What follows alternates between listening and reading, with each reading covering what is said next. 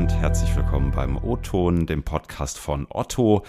Heute am Mittwoch, den 4. August. Ich bin Ingo Bertram und ich will heute mal sprechen über das Thema virtuelle Umkleidekabine. Ich weiß, klingt vielleicht erstmal ein bisschen sehr future, aber ähm, Problem grundsätzlich kennt wahrscheinlich jeder von euch. Ihr bestellt Klamotten im Netz und man denkt, naja, eigentlich trage ich immer T-Shirt Größe S, bestellt man dann auch aber dummerweise fällt S dann ziemlich groß aus und dann muss es doch leider wieder retour, weil es nicht passt. Sowas ist irgendwie nervig, führt auch dazu, dass Retourenquoten gerade bei Textilien traditionell höher sind als bei anderen Artikeln. Abhilfe schaffen könnten digitale Umkleidekabinen, die mit Hilfe von CGI, also Computer Generated Imagery und 3D-Technologie funktionieren. Wie realistisch ist es, dass sowas bald kommt? Wie weit ist die Technik und wie könnten Kundinnen eigentlich davon profitieren? Darüber sprechen wir jetzt mit Lea Jans, Projektleiterin fürs Thema 3D-Produktentwicklung bei Otto. Moin, Lea. Hallo Ingo, danke für die Einladung. Na, schön, dass du da bist. Ich freue mich. Sag mal, Klamotten in falschen Größen bestellen. Kommt das bei dir auch noch vor oder bist du jetzt mittlerweile durch dein Projekt da so geübten Auges, dass das nicht mehr passiert? Bin ich leider nicht. Ich wäre es gerne, aber ähm, das funktioniert leider noch nicht. Also ich muss auch sagen, ich äh, kenne genau das Problem, was du gerade beschrieben hast. Man bestellt irgendwie drei verschiedene Produkte von drei verschiedenen Marken, hm. alles meinetwegen in Größe 36 und du probierst das zu Hause an und wunderst dich, wie unterschiedlich diese Größen ausfallen. Und ähm, ich glaube, das hat nachher unterschiedliche Gründe, aber ein Punkt ist auf jeden Fall, dass die unterschiedlichen Marken andere Maßkonzepte fahren. Das heißt, die richten das nach ihrer Zielgruppe aus, die ähm, erfassen auch ähm, Erkenntnisse aus Retouren und entwickeln dann diese Maßkonzepte weiter. Und so kommt es eben, dass zum Beispiel eine Größe 36 bei jeder Marke irgendwie unterschiedlich ausfällt. Und wenn ich mir jetzt aber so privat mein Einkaufsverhalten angucke, dann hilft mir zum Beispiel immer, wenn eine Produktlänge angegeben ist oder die Größe eines Models, weil da kann man irgendwie was von ableiten. Aber wie gesagt, ich stecke in der gleichen Situation wie viele andere auch. Ja, ich kenne das auch mit diesen Maßtabellen. Also ich kann da irgendwie über herzlich wenig mit anfangen. Ich bin da irgendwie ziemlich grün drin. Und jetzt könnte ich, ich habe es in der Anmoderation gerade gesagt, so digitale Ankleidekabinen ja eigentlich irgendwie äh, da helfen. Das wäre echt eine nice Sache. Ne? Ähm, was brauchst du da technisch für? Also ich glaube, da brauchst du zwei verschiedene Komponenten. Das erste ist eigentlich ein kleiner Avatar von dir selber. Und der sollte dann möglichst deine Maße haben und am besten noch deine Optik, damit du dich wirklich damit identifizieren kannst. Und als zweite Komponente brauchst du virtuelle Produkte, damit du dann wenn du dann als Kunde das ausprobieren möchtest, sagen kannst, ich matche jetzt mein virtuelles Produkt, was ich gerne anprobieren möchte, auf meinen virtuellen Avatar. Was dann zusätzlich noch dazu kommt, ist, dass man das Ganze auch irgendwo im Frontend verankern muss. Weil wenn wir die mhm. Technologie zur Verfügung stellen wollen, müssen unsere Kunden auch in der Lage sein, das in der App oder im Webshop zu nutzen. Mhm, und das auch noch möglichst einfach. Ne? Also wenn das dann so komisch verbaut genau. ist, nutzt es auch keiner. Ähm, Avatar ist ein äh, ganz gutes Stichwort. Wie könnte man sowas erstellen? Also keine Ahnung, gibt es dann in der Mönckebergstraße hier in Hamburg irgendwelche Kabinen, in denen ich mich von 740 Kameras dann irgendwie in 3D durchscannen lasse? Wie läuft das? Ist bestimmt eine Option, ähm, würde ich jetzt aber ehrlicherweise nicht empfehlen. Also ich würde ungern Deutschlands äh, Fußgängerzonen mit Bodyscannern irgendwie ausstatten. da gibt es Gott sei Dank schon ähm, andere Möglichkeiten und andere Technologien. Zum Beispiel ähm, gibt es einen Anbieter, der eine In-App-Lösung bietet und da kannst du ein 360-Grad-Video von dir machen. Mhm. Und das zeigt dir dann nachher deinen Avatar eigentlich. Aber wie gesagt, Bodyscanner ist eine Lösung. Ich mhm. ähm, hoffe aber ehrlicherweise darauf, dass wir es anders hinbekommen, wenn so. wir starten. Geil, also das sind dann wirklich so App-Lösungen, wo ich mich dann quasi per Handy selbst vermessen kann? Oder wie muss ich mir das vorstellen? Genau, richtig. Ja, so muss man sich das vorstellen. Okay. Jetzt ist ja so ein Avatar immer nur ein Part des Ganzen. Du hast gerade schon gesagt, eigentlich ja viel wichtiger sind die Kleidungsstücke, die äh, komplett so digital erfasst werden müssen. Das wird ja dann wahrscheinlich auch jetzt nicht nur irgendwie der Schnitt, sondern auch Farbe, Stoffart und so weiter und aber halt noch viel, viel mehr. Was ist da technisch heute schon leistbar? Also wie du gerade schon sagst, wir brauchen natürlich einmal den digitalen Schnitt. Dann brauchen wir standardisierte Avatare, die ähm, Durchschnittsgrößen entsprechen, die deutschlandweit erfasst worden sind. Mhm. Und ein ganz, ganz wichtiger Punkt sind die Materialien. Und Materialien bedeutet in dem Falle die Oberstoffe. Und ähm, hier ist es eigentlich ganz interessant, weil das anders funktioniert als in der physischen Welt. Also digital erfasst man zum Beispiel zwei unterschiedliche Kategorien von diesen Materialien. Okay, was sind das für Kategorien? Zum einen hast du die ähm, Optik des Materials, also wie ist eine bestimmte Struktur. Und ähm, das kannst du zum Beispiel mit Scannern, die einfach qualitativ sehr hochwertig sind, erfassen. Mhm. So, das ist die eine Komponente. Und die zweite und sehr wichtige Komponente für uns ist, dass wir physikalische Eigenschaften von Materialien erfassen. Und da kann man zum Beispiel ähm, Stoffe in ein Labor geben, die dann zum Beispiel die Elastizität erfassen, die erfassen das Gewicht des äh, Materials, eine Dehnbarkeit, ähm, Stoffdicke ah. und so weiter.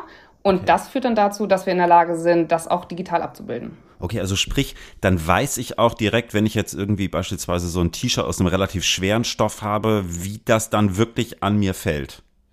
Genau, richtig. Und das Coole ist, mit unserer 3D-Software, die wir jetzt gerade nutzen, da haben wir eine Materialbibliothek und da können wir wirklich via Drag and Drop einfach ein anderes Material auf das Produkt ziehen und das System berechnet dann im Hintergrund, wie das Material auf dem Produkt sich äh, auswirkt und wir dann sehen können, wie fällt es und passt es überhaupt zu dem Produkt. Das heißt, wir können so Entscheidungen darüber treffen, welches Material für welches Produkt besonders geeignet ist. So eine Software nutzt ihr heute schon?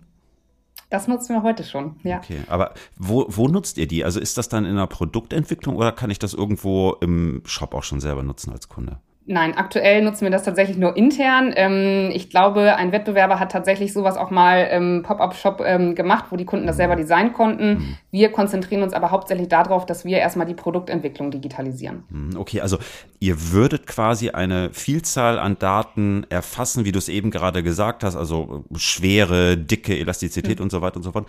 Und dann können Programme berechnen, wie ein Kleidungsstück fällt und aussieht. Und wenn ich dann quasi von mir einen digitalen Ingo in den Shop laden würde, mit meinem, naja, Hüftspeck ist jetzt vielleicht ein bisschen übertrieben, aber dann ähm, würde das Programm wissen, wie es das matcht. Und dann sieht es wirklich Richtig. so aus, als trage ich's.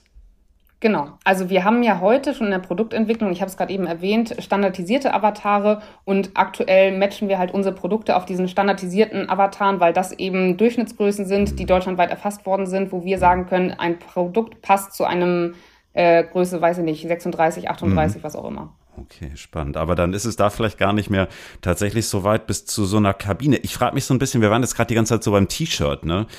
Was ist denn mit Unterwäsche? Wie sehen die Avatare denn dann aus? Klingt so ein bisschen creepy in also, der Vorstellung.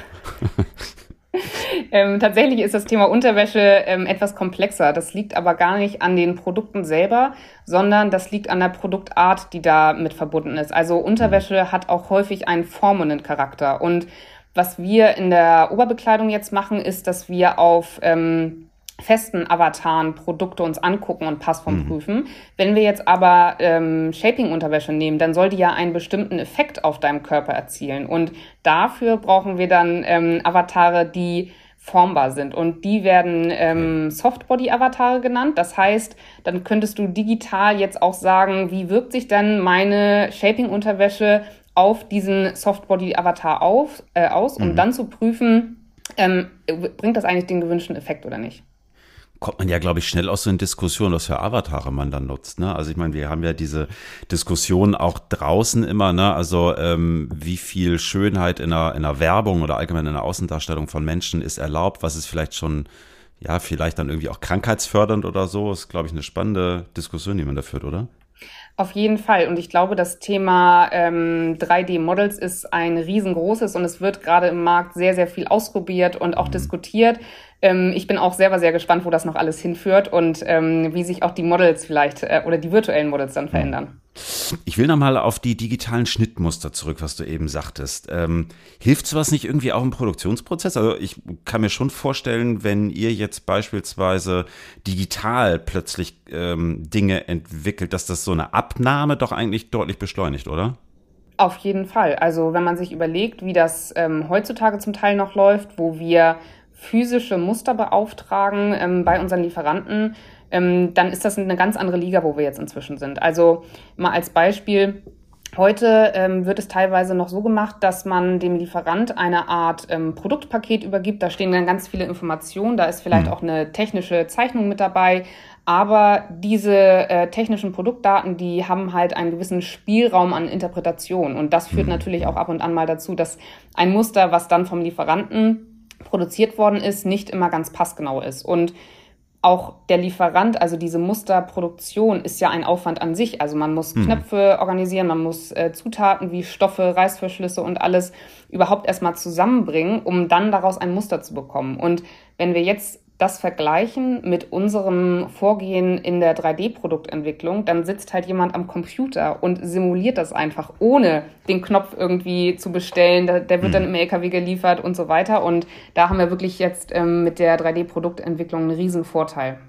Okay, also am Ende ja sogar auch Vorteil im Sinne von, es wird ja weniger hin und her gefahren, wahrscheinlich muss man auch weniger reisen und so. Ne?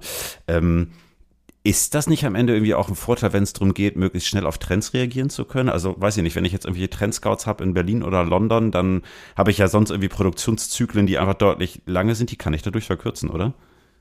Auf jeden Fall. Also dadurch, dass wir in der Lage sind, ja auch ähm, parallel mit jedem Produkt, was wir machen, eine größere Bibliothek zu erschaffen, auf die wir dann wieder zurückgreifen können, verkürzen wir den Produktentwicklungszeitraum auch generell. Und wenn man sich jetzt überlegt, es gibt vielleicht einen physischen Produktentwicklungsprozess, der geht mehrere Wochen mhm. im Vergleich zu, wir haben einen Produktentwicklungsprozess, wenn er auf Vorlagen basiert, der in wenigen Stunden umsetzbar ist, dann schaffen wir es auf jeden Fall, die Produktentwicklungszeit zu verkürzen. Mhm, also habt ihr ja eigentlich mit diesem digitalen Schnittmustern zwei Fliegen, die ihr mit einer Klappe schlagt, oder? Also einmal einen schnelleren Prozess und dann eben dieses Thema, wenn es dann irgendwann vielleicht auch nach außen ausrollbar wird, Stichwort digitale Umkleide, oder? Richtig, auf jeden Fall. Also was wir jetzt gerade machen, ist eigentlich den Grundstein dafür zu legen, überhaupt in so eine Richtung zu denken, weil ohne virtuelle Muster wird es schwierig, nachher ein Muster, ein Bild auf einen Körper zu matchen. Und ähm, deshalb, ich glaube, wir gehen jetzt gerade den richtigen Schritt in Richtung ähm, Digitalisierung, was auf jeden Fall den Fashion-Bereich angeht. Hm, wie realistisch ist es deiner Meinung nach, dass sowas wie eine virtuelle Ankleide für Kundinnen wirklich bald kommen könnte? Ist das Zukunftsmusik oder eigentlich näher, als wir denken? Was denkst du? Ich muss sagen, also ich glaube, dass es auf jeden Fall kommt. Allerdings weiß ich noch nicht, wann es kommt, weil man muss sich jetzt vorstellen, die Technologie an sich existiert ja. Also es gibt Technologien, die dir deinen Avatar generieren. Wir sind selber dabei, digitale Produkte zu erstellen. Den Match dazu noch zu hin, hinzubekommen, das ist natürlich jetzt nochmal ein anderes Thema. Und ähm, hier bin ich einfach gespannt, wie schnell die Entwicklungen am Markt sind, weil hm. nicht nur wir haben diese Gedankengänge, sondern auch natürlich unsere Wettbewerber. Ja, klar. Ich frage mich so ein bisschen nochmal ähm, rückblickend auch auf die, auf die Anmoderation, ne? also Stichwort Retourenquote und so weiter weiter. Ist das was, wenn es schlau angewendet wird, was wirklich in der Lage sein könnte, eine Retourenquote auch für Textilien zu senken oder sind da eigentlich die Erwartungen viel zu hoch? Bei einer digitalen Umkleidekabine hat man so wie ich es empfinde, sicherlich einen positiven Effekt. Weil ähm, alleine die Tatsache, dass du eine Optik schon mal darstellen kannst, hilft, glaube ich, sehr vielen Kunden. Mhm. Ich weiß nicht, wie es dir geht, aber ich habe manchmal auch, wenn ich in der Umkleide stehe ein Produkt an, wo ich sage, okay, die Farbe passt mir allein schon nicht und dann mhm. ziehe ich das Ding hm. halt wieder aus und also ich glaube nicht nur von der Optik, sondern auch von der Passformempfehlung können wir da durchaus einiges ähm, positiv bewirken in Richtung Retourenquote. Ich frage mich trotzdem immer so ein bisschen, ersetzt das am Ende wirklich ein physisches Einkaufserlebnis? Weil was ihr ja nicht darstellen könnt virtuell ist zum Beispiel so dieses Gefühl Haptik. Ne? Also wie fühlt sich ein Stoff an? Oder wie sieht jetzt so eine Farbe wirklich auch in echt aus, in Anführungszeichen? Ähm, kann das so eine Umkleide wirklich ersetzen? Hm. Also ich glaube, beim Thema ähm, Shopping muss man das so ein bisschen differenziert betrachten, mhm. weil für mich ist Shopping nicht nur irgendwie von Shop zu Shop irgendwie hoppen, mhm. sondern ähm, es ist auch irgendwie ein bisschen mehr. Und ähm, ich glaube, am Ende des Tages, wenn wir jetzt auch uns angucken, was so Corona mit den Innenstädten macht. Ich glaube, das wird auf jeden Fall nochmal auch was anderes mit uns irgendwie und unserem Verhalten, unserem Einkaufsverhalten auch machen. Und ähm, natürlich wird ähm, irgendwo das Shopping immer noch stattfinden. Ich glaube, was vielleicht für mich ein Vorteil wäre, wenn, wenn du mich jetzt als Lea fragst. Ähm, ich bin zum Beispiel niemand, der sich gerne in die Umkleide stellt, der überhaupt gerne shoppen geht. Und ähm, deshalb, also für mich wird es einen positiven Effekt haben, wenn wir die Technologie hätten. Okay, ja, super spannende Entwicklung, ehrlich gesagt. Also ob wir uns bald virtuell über unsere digitalen äh, Avatare kleiden können, bevor wir kaufen. Ich bin echt gespannt. Ich würde es, glaube ich, nutzen. Ich finde es cool, Lea. Sehr spannender Einblick. Herzlichen Dank dir. Ja, vielen Dank. Und äh, ja, liebe Hörerinnen und Hörer, das äh, war der O-Ton für diese Woche. Ihr kennt das Spiel, Lobkritik und Anmerkungen könnt ihr gerne per E-Mail schicken, ingo.bertram.otto.de oder wahlweise per LinkedIn. Wir hören uns am nächsten Mittwoch wieder. Bis dahin, habt eine gute Woche. Liebe Grüße aus Hamburg. Bis dahin.